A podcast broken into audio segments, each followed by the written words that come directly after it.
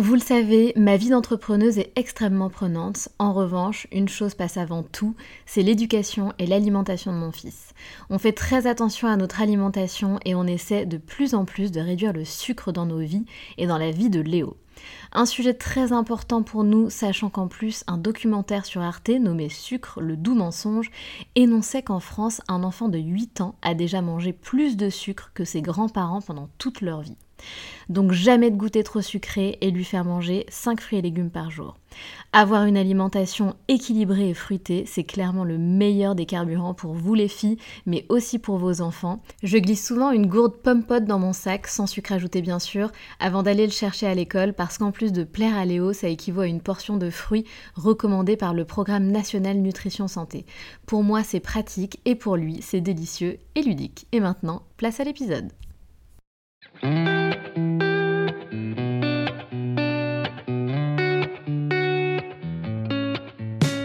Salut, je suis Sandra et je te souhaite la bienvenue sur le podcast qui va te donner envie de réaliser tes projets et même tes rêves les plus fous. Notre mission, t'apporter de l'inspiration.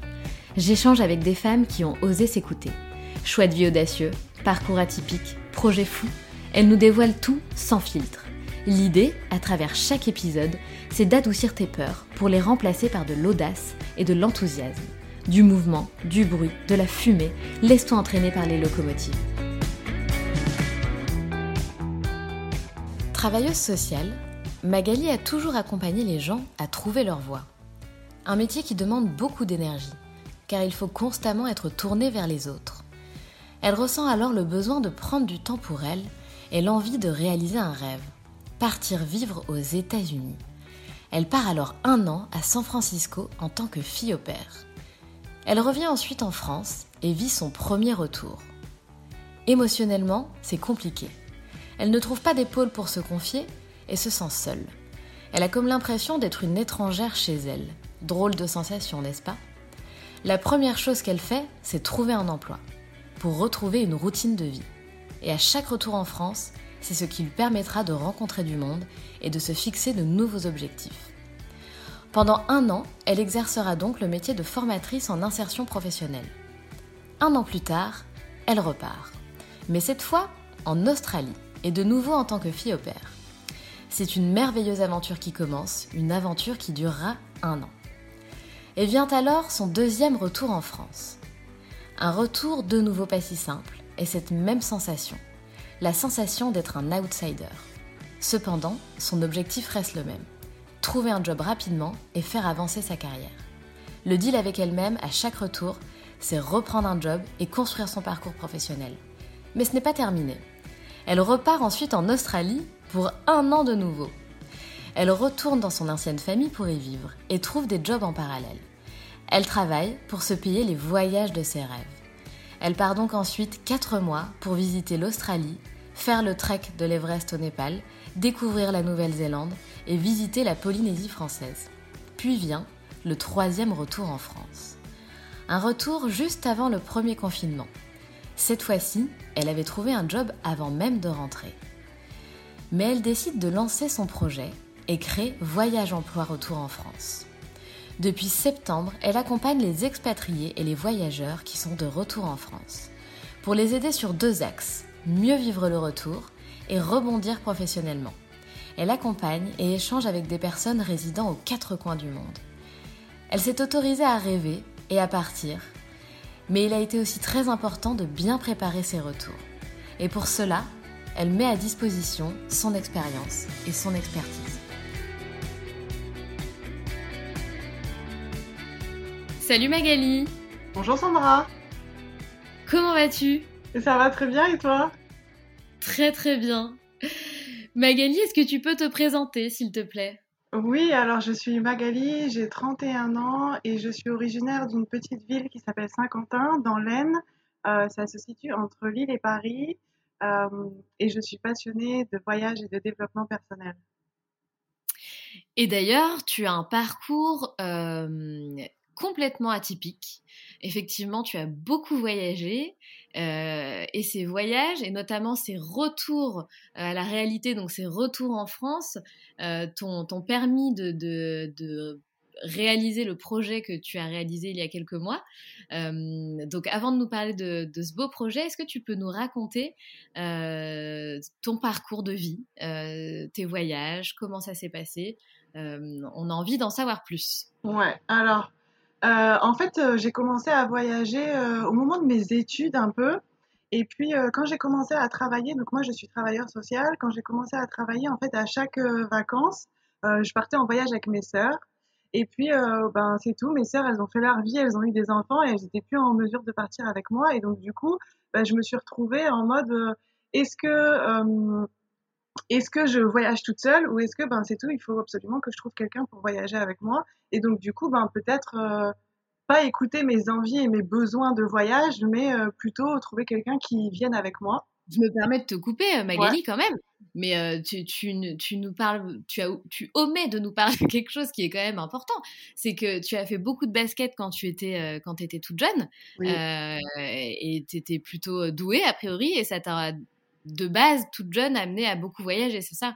Oui, c'est ça. Alors moi, mon enfance, elle a vraiment été tournée vers le sport et donc j'ai toujours euh, joué au basket en étant plus jeune.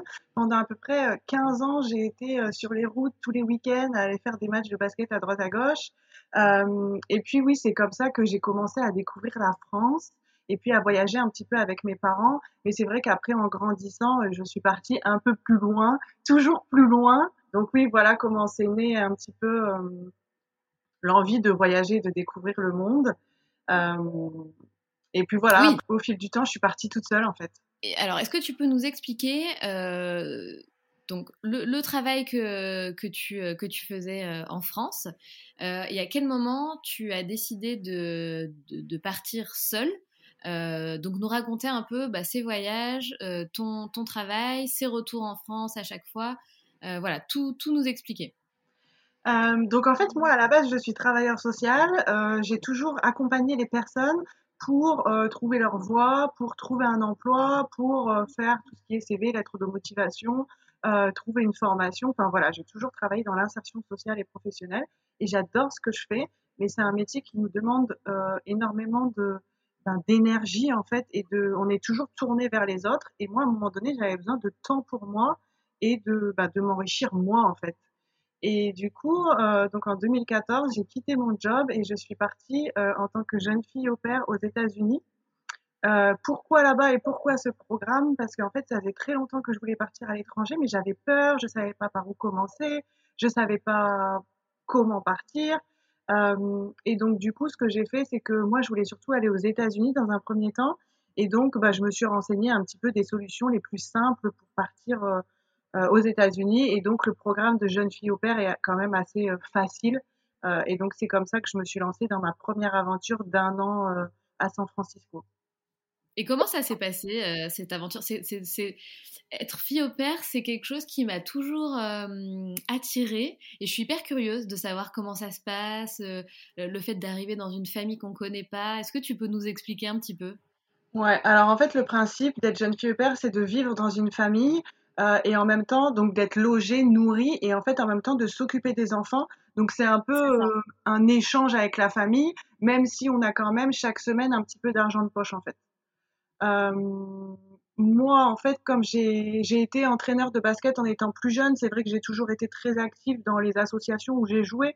Donc donc j'avais déjà ce contact avec les enfants. Et c'est comme ça que je, que je suis arrivée à faire ça. Après, comment ça s'est passé moi dans cette famille? Donc, je vivais à San Francisco, donc vraiment top. Je pouvais pas rêver mieux. C'est génial. La, la ville, elle est vraiment extraordinaire. Enfin, la Californie, c'est top. C'est magnifique. Il y a énormément de choses à faire. Le climat est vraiment sympa. Euh, après, malheureusement, dans cette famille, euh, ce qui s'est passé, c'est que, en fait, et ça a été très très difficile pour moi à l'accepter au début, c'est que j'étais un petit peu considérée comme une employée et moi, je venais pas du tout pour ça. Ah oui, d'accord. Je venais pour un réel échange culturel, familial, euh, ouais, un échange en fait, vraiment faire partie de la famille. Euh, et ouais, j'étais vraiment plus considérée comme une employée, même si ça s'est euh, ça bien passé dans le fond. Hein. Je me suis jamais dit je vais rentrer, je vais quitter, etc. Mais c'était quand même euh, humainement, c'était pas, pas pas ouf. Quoi. Ouais, c'était pas effectivement, c'était pas ce à quoi tu t'attendais. Tu t'attendais vraiment à partager la vie euh, de, la famille au quotidien, et euh, effectivement, c'est un peu, euh, c'est un peu dommage. Et surtout que c'est souvent le cas en fait. Hein, J'ai l'impression. Il y a beaucoup de familles qui considèrent vraiment la, la, fille au père comme faisant partie de la, de la famille en fait. Bah après, moi j'ai été jeune fille au père en Australie, et là ça a été l'inverse complètement. Ça veut dire que je faisais vraiment partie de la famille. On allait au restaurant ensemble, ils m'emmenaient en vacances. Je faisais vraiment, enfin, les réunions de famille, j'y allais avec eux. Euh, je suis toujours restée en contact avec eux. Là, trois ans après, je suis toujours en contact avec eux. On s'écrit presque toutes les semaines. Ça, c'est génial. Ouais. Et d'ailleurs, donc, avant de, de nous parler de, de l'Australie, donc tu passes un an à San Francisco en tant que, que fille au père. Mm -hmm. euh, et ensuite, qu'est-ce qui se passe? Et ben ensuite, c'est la fin du visa et du coup, je rentre et je vis mon premier retour en France. Euh, qui est très très compliqué, même si je suis partie qu'un an finalement. Euh, je rentre, je suis vraiment euh, émotionnellement, c'est très compliqué. Euh, j'ai pas forcément une, une écoute. Enfin voilà, même si je, ma famille elle est très aimante, on est très famille, etc.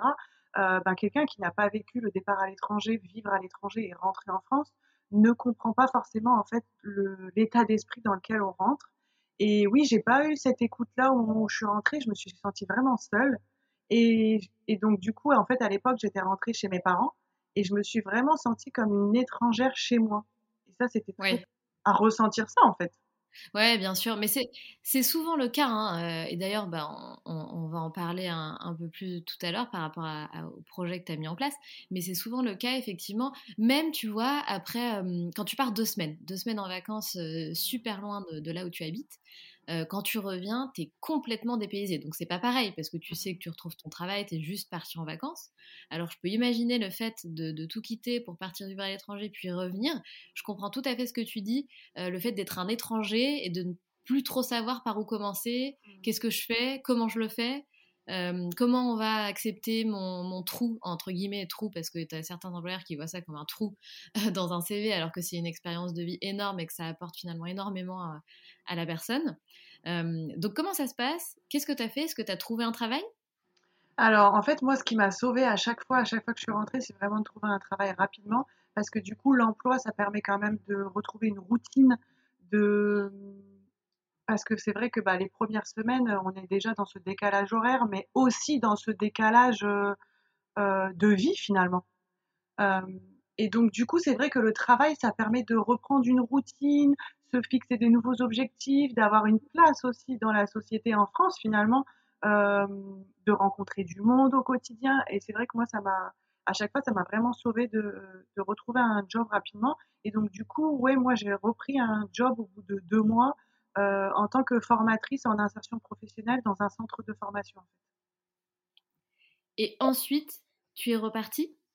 Et donc, j'ai fait ça pendant un an. Et ensuite, j'ai fait ma demande de PVT pour partir en Australie.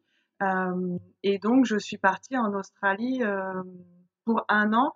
Et donc, ce que j'avais fait pour mon arrivée en Australie, c'est parce que comme c'est super loin comme pays et que je savais pas si ça allait me plaire, je connaissais pas du tout le pays, je me suis dit, je vais chercher une famille d'accueil pour être jeune fille au père dans mes premiers mois. Comme ça, quand je vais arriver, j'aurai déjà un logement, un travail avec un petit peu d'argent et ça me laissera le temps de rebondir et de retrouver un autre job ou de planifier un, voyage en Australie. Et donc, du coup, j'ai commencé à chercher une famille euh, depuis la France. J'ai trouvé. Et donc, je suis arrivée et donc, du coup, ils m'attendaient à l'aéroport. Et c'est comme ça que mon aventure en Australie a commencé. Et puis, euh, bah, ça s'est super bien passé. Et tu es restée combien de temps en Australie? Donc cette fois-ci, je suis restée un an, euh, où du coup j'ai voyagé et travaillé.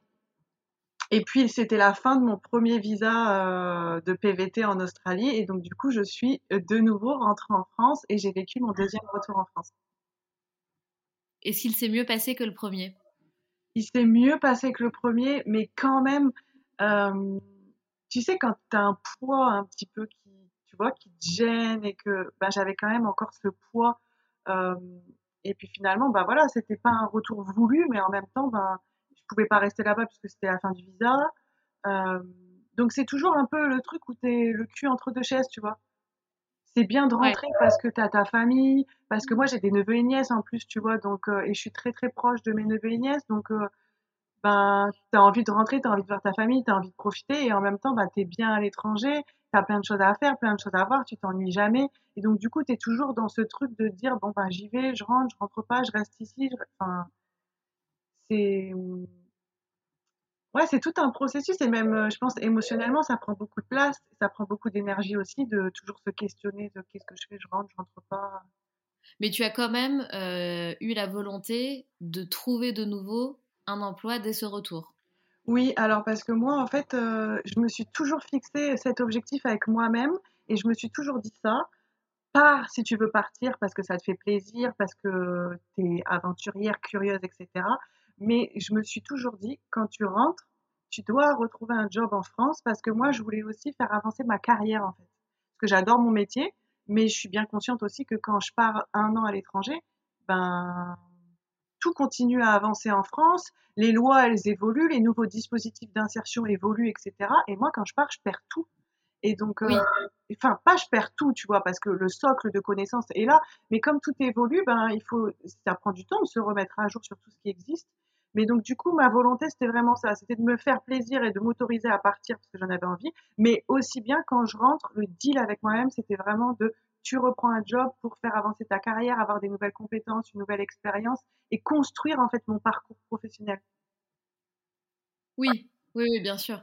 Et c'est hyper intelligent de ta part de t'être fixé cet objectif à chaque fois. Et donc du coup, là, j'ai travaillé, quand je suis rentrée à mon deuxième retour en France, j'ai travaillé pendant un an en tant que conseillère en insertion professionnelle dans une mission locale.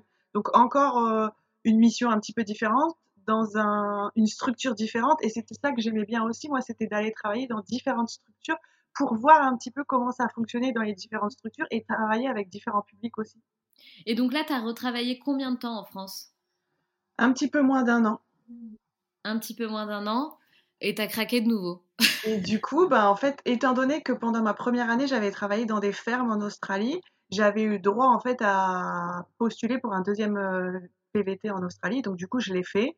Et puis, dans la foulée, une fois que j'ai eu mon visa, je suis retournée en Australie pour un an pour mon deuxième PVT.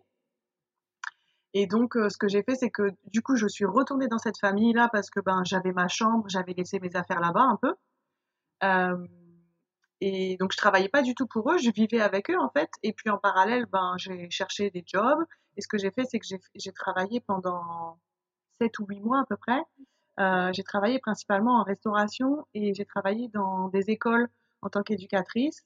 Et puis j'ai fait des babysitting à droite à gauche aussi. Et puis euh, en fait après ça, bah, j'ai voyagé pendant à peu près quatre mois. C'est génial ça. Ouais.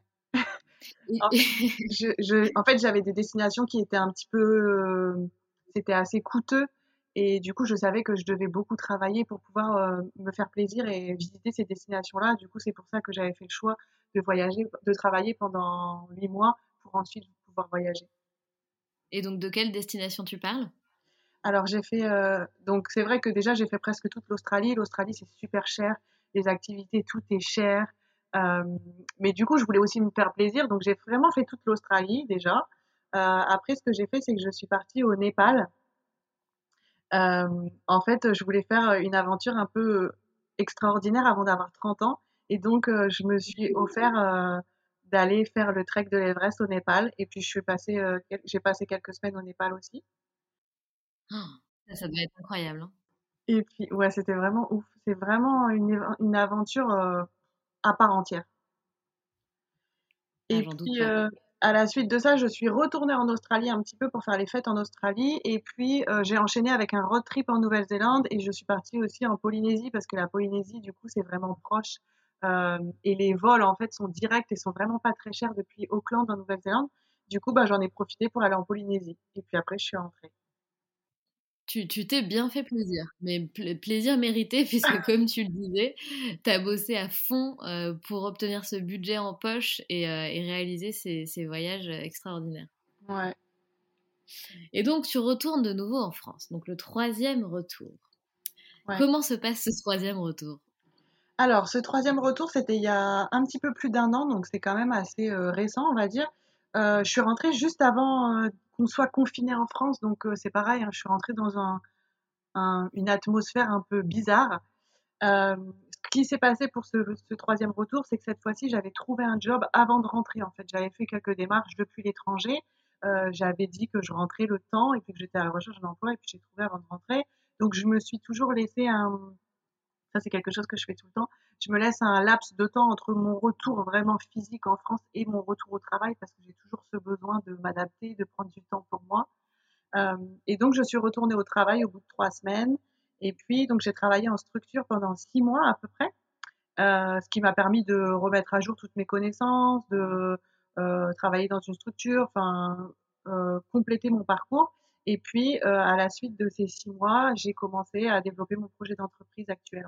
En voyageant autant et en à chaque fois vivant ces fameux retours en France, euh, tu as analysé, on va dire, euh, une, problématique qui est, je pense, universelle. C'est lorsque tu pars pour voyager et que tu reviens dans ton, dans ton pays, quand tu reviens chez toi, il y a ce petit, cette petite sensation d'inconfort, de euh, tu as l'impression d'être un outsider, tu sais plus trop euh, quoi faire, comment faire, euh, tu as l'impression qu'on qu va, te, va te juger d'être parti un an. Pour trouver du travail, ça va être un peu plus compliqué. Euh, et donc, par rapport à ça, tu as lancé un projet et je te laisse l'introduire. Voilà, donc j'ai créé euh, une entreprise qui s'appelle Voyage Emploi Retour en France. Et en fait, j'accompagne les expatriés et les voyageurs qui sont de retour en France et du coup, l'objectif, c'est de les aider sur euh, deux axes. Mieux vivre le retour parce que ben, je sais que c'est des périodes difficiles, euh, mais c'est vrai que moi, par exemple, au moment de mon retour, ben, comme je disais, j'ai pas eu forcément cet, cet interlocuteur ou cette oreille pour m'écouter. Et euh, c'est vrai que je crée, par exemple, des cercles de parole pour qu'on puisse se retrouver entre expats ou voyageurs qui rentrent et pour pouvoir avoir cet échange, euh, pour pouvoir avoir cette écoute, ces, ces conseils, cette entraide-là. Et je trouve que c'est quelque chose qui manque. Donc j'ai créé euh, voilà ces espaces de parole et donc euh, j'accompagne dans ce sens. Et puis sur un, deuxième volet, j'accompagne plutôt sur tout ce qui est rebondir professionnellement euh, au moment du retour, euh, parce que du coup bah, c'est mon cœur de métier. Euh, c'est un métier que j'adore et puis ben encore mieux conseiller les expats qui rentrent, c'est vraiment ben voilà c'est vraiment l'idéal pour moi de pouvoir travailler avec ces personnes-là parce que c'est vraiment riche en fait, de découvrir les différents profils des personnes, ce que les personnes elles ont fait à l'étranger, comment elles ont réussi entre, que bien souvent il y a eu plusieurs expatriations, comment elles ont réussi à rebondir d'une expatriation à l'autre. Euh, je trouve que c'est vraiment euh, super intéressant. Chaque rencontre, c'est vraiment du bonheur pour moi parce que c'est toujours une surprise en fait. J'ai toujours un, comme si j'ouvrais un paquet cadeau et hop, qu'est-ce qu'elle va me raconter cette personne? J'ai des personnes qui m'appellent, euh, par exemple, ben, aujourd'hui je suis à Vancouver. Demain, je vais parler avec une dame qui est à Cuba. Le lendemain, je vais parler avec quelqu'un qui est à Londres. Euh, le jour Ah, d'après, j'ai quelqu'un qui est au Qatar et c'est génial quoi. Et les, les échanges qu'on peut avoir, enfin bien souvent, euh, j'ai des personnes qui commencent à, qui finissent le rendez-vous par si tu devrais trop venir, viens dans telle dans telle ville, viens visiter cette ville-là, et puis prêt à donner des conseils aussi. Donc c'est vraiment un échange en fait. Et c'est ça que j'aime bien dans ce que je fais euh, dans ce que je fais maintenant. Et comment ça se passe concrètement? Quelles sont euh, les majeures, euh, mais les, les majeures problématiques que ces, personnes rencontrent? Pourquoi est-ce qu'elles te sollicitent en général? Parce que ben bien souvent elles sont restées euh, très longtemps à l'étranger, donc 10 ans par exemple à l'étranger, et donc je rentre en France, mais par exemple tout simplement comment je fais mon CV en France pour que ce soit euh, cohérent? Parce que ben la recherche d'emploi d'un pays à l'autre, euh, on fonctionne pas de la même manière, et donc du coup moi c'est ce que je dis aussi qui est très important, c'est adapter euh, sa recherche à la méthode française, parce que ben sinon en fait à chaque candidature qu'on va envoyer, on va être à côté, et c'est dommage, parce que tous ces profils-là c'est des profils uniques. Enfin, tout le monde a quelque chose vraiment de précieux à apporter à une entreprise, mais on peut passer à côté de ça parce que les outils sont pas bien travaillés, par exemple. C'est certain. Les problématiques, ça va être ça, ça va être de bien comprendre comment on fonctionne pour sa recherche d'emploi en France. Ça va être aussi échanger sur toute la partie euh, émotionnelle, euh, même si c'est moins mathématique, mais étant donné que je l'ai vécu trois fois, je suis quand même, euh, je peux quand même apporter des éléments. Tout ce qui est comment je me reloge au moment du retour. Ça, c'est une question qui est vraiment super importante aussi. Euh, donc c'est vrai que moi, ma thématique, c'est l'emploi, parce que c'est mon cœur de métier depuis toujours, mais je m'entoure aussi de partenaires qui peuvent, vers qui je peux renvoyer aussi mes, les personnes que j'accompagne pour avoir un service de qualité ou une information de qualité. Euh, toujours dans le but de faire avancer les personnes plus facilement et plus sereinement au moment de leur retour. Et d'ailleurs, comment est-ce que tu te reloges quand tu, quand tu dois retrouver, effectivement, retourner dans ton pays d'origine et que tu dois trouver un, une, une, maison, un appartement à, à, distance? Comment ça se passe? Alors, il y a plusieurs solutions. La solution de la famille, c'est quand même une solution qui est très précieuse, même si elle n'est pas eh si n'est pas toujours réalisable, mais en tout cas, c'est la première solution qui existe. Euh, après, le fait d'avoir un contrat de travail français, en fait, moi, j'accompagne surtout les personnes dans le sens de on prépare et on anticipe le retour. Donc, je les accompagne bien souvent quand elles sont encore à l'étranger et parfois, on arrive à trouver un emploi avant de rentrer. Et donc là, on sécurise tout. Et donc, du coup, ce qui se passe, c'est que quand tu as un contrat de travail français, euh, tu peux euh, bénéficier de ce qu'on appelle le Mobilipass. C'est une aide euh, financière pour t'aider dans tes démarches de recherche de logement et de déménagement. et donc, du coup, ça, ça peut aider, mais c'est vraiment sous réserve d'avoir un contrat de travail français. Après, sinon, ce qu'on appelle, ben, bien souvent, on arrive à avoir du Airbnb au début pour passer sur une, enfin, pour les, les quelques semaines d'arrivée. Et puis après, une fois qu'on a signé notre contrat de travail, bah là, on passe sur un logement euh, euh, parce que du coup, comme on a notre contrat de travail et nos fiches de paye, ben, on peut trouver un logement plus facilement. Et en général, ce sont des Français qui te sollicitent ou tu as aussi des étrangers qui souhaitent euh, venir vivre en France?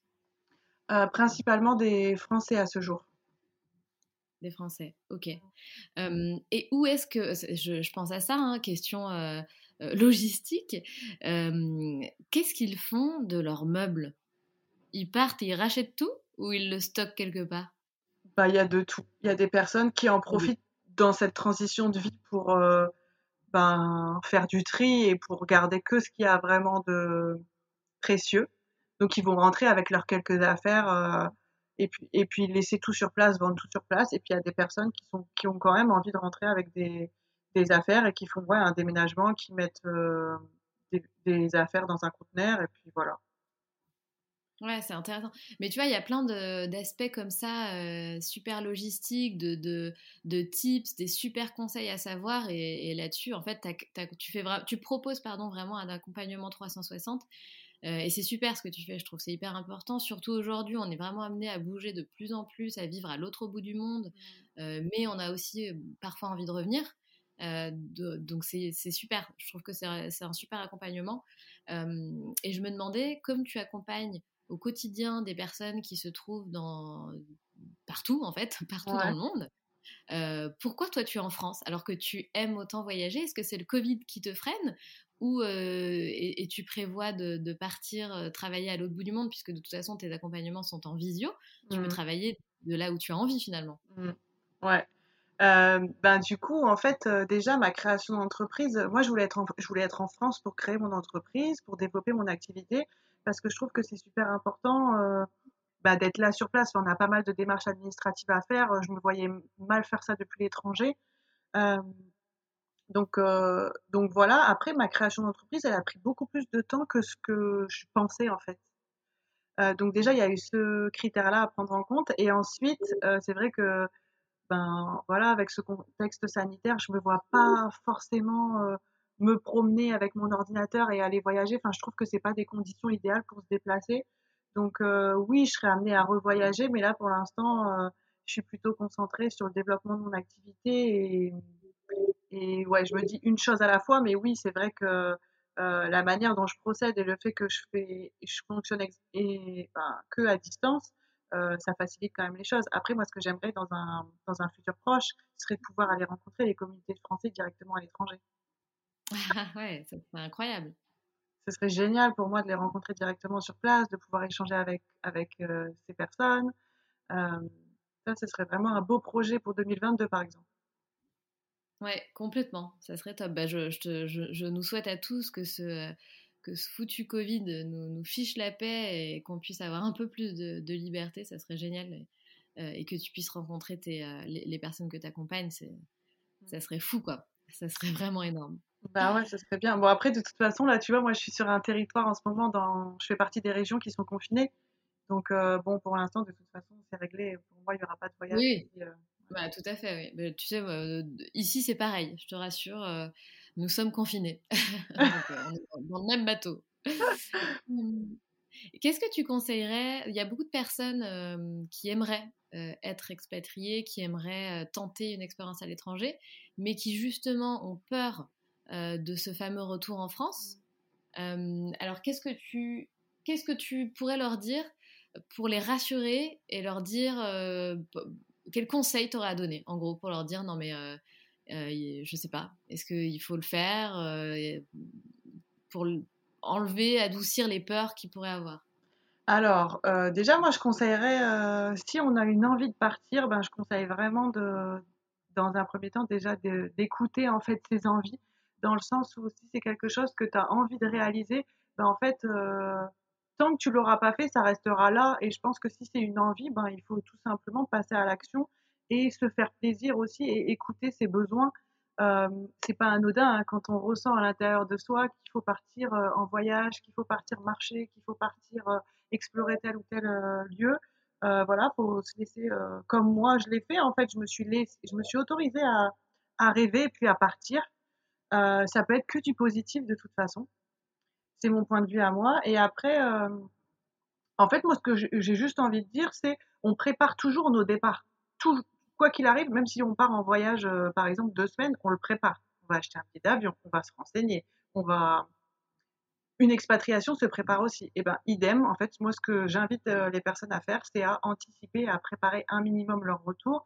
Euh, c'est vrai que quand on prépare, on peut pas tout anticiper, on peut pas tout maîtriser, mais c'est vrai que c'est quand même rassurant de se dire une fois que je suis en France, ok, ben, je sais que je dois mettre en place telle ou telle action pour euh, mettre en place ma recherche d'emploi. Je sais que telle ou telle personne peuvent m'aider dans ce sens. Je sais que euh, si j'ai besoin de faire une demande de indemnisation Pôle emploi ou de RSA, je m'oriente vers telle ou telle personne.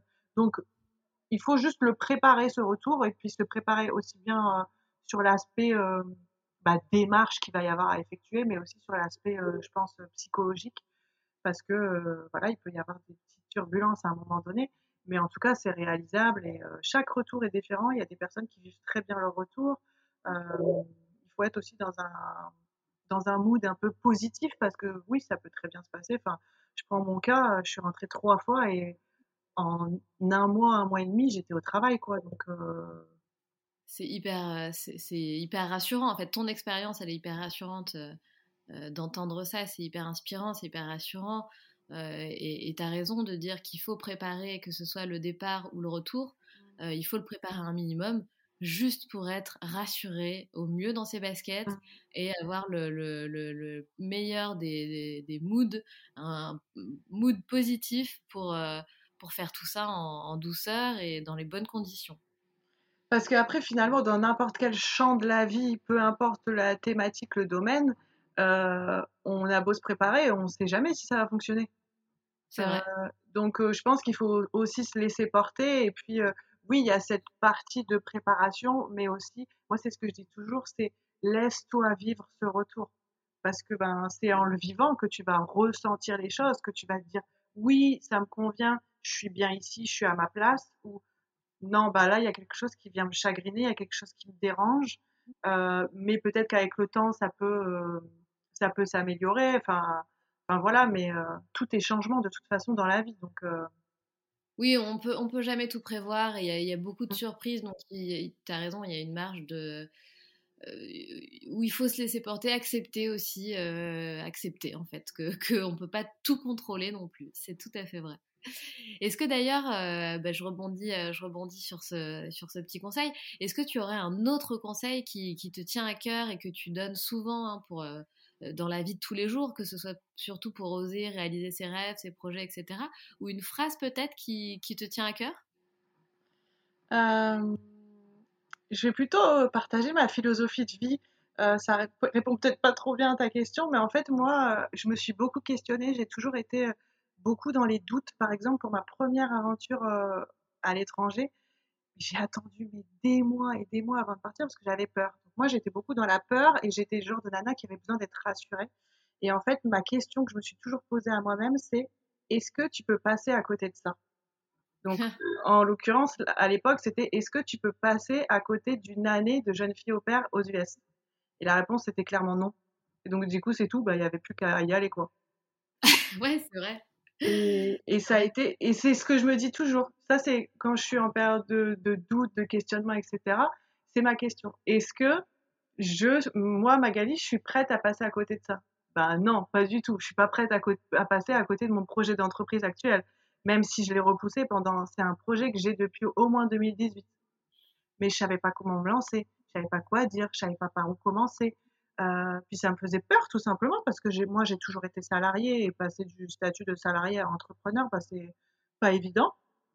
Et donc idem, est-ce que je suis prête à passer à côté de ça au vu de tout ce que j'ai à partager? Est-ce que je suis prête à, passer à côté de ça? Et aussi au vu de comment je sais, parce que je le ressens, euh, comment je peux m'éclater dans cette activité? La réponse a été clairement non, je peux pas passer à côté de ça. Et donc du coup, bah, mais elle est top ta réponse. C'est un super conseil. Euh, c'est un super conseil et c'est un super, c'est une superbe philosophie de vie. Et je te rejoins vachement là-dessus puisque moi souvent je me pose la question.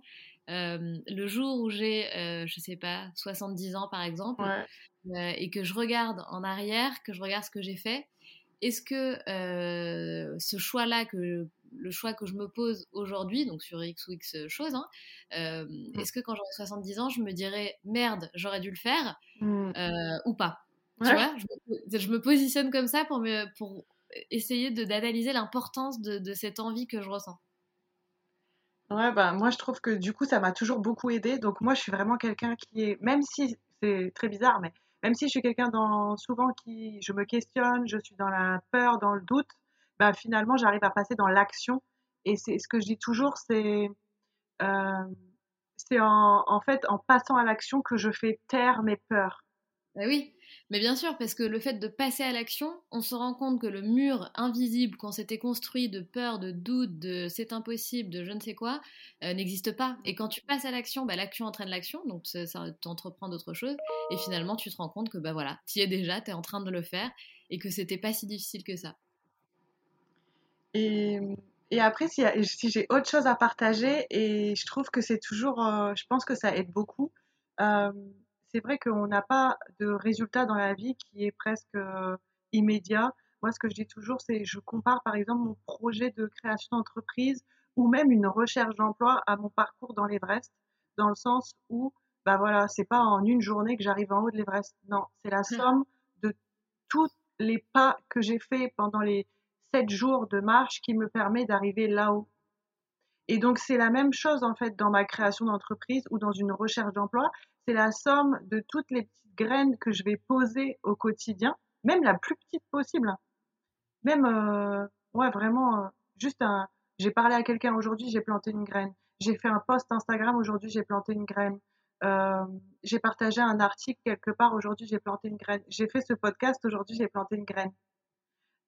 et donc, pareil pour la recherche d'emploi, par exemple, bah, c'est à force de tous les jours ou tous les deux jours donner une candidature, ou parler à quelqu'un de ma recherche d'emploi qui me permet dans un mois, dans deux mois ou dans trois mois de faire avancer mon projet et de faire naître quelque chose en fait et d'aboutir à mes, à mes objectifs de euh, ben, créer mon entreprise, de euh, arriver en haut de l'Everest ou de euh, obtenir le poste idéal pour moi. Et ouais, c'est vraiment la somme de tout ce que je fais au quotidien qui me permet de réussir demain. C'est tout à fait vrai. C'est très important euh, ce que tu dis. Et pour finir, quel était, Magali, ton rêve de petite fille? Alors, mon rêve de petite fille, je pense que j'ai toujours voulu beaucoup, beaucoup, beaucoup voyager, mais comme j'ai été beaucoup dans la peur, ben, ben voilà, peut-être que c'est vraiment en ayant la maturité finalement et en grandissant que je me suis, ben, que écoutée et que j'ai laissé cette envie euh, prendre le dessus et que je suis passée à l'action.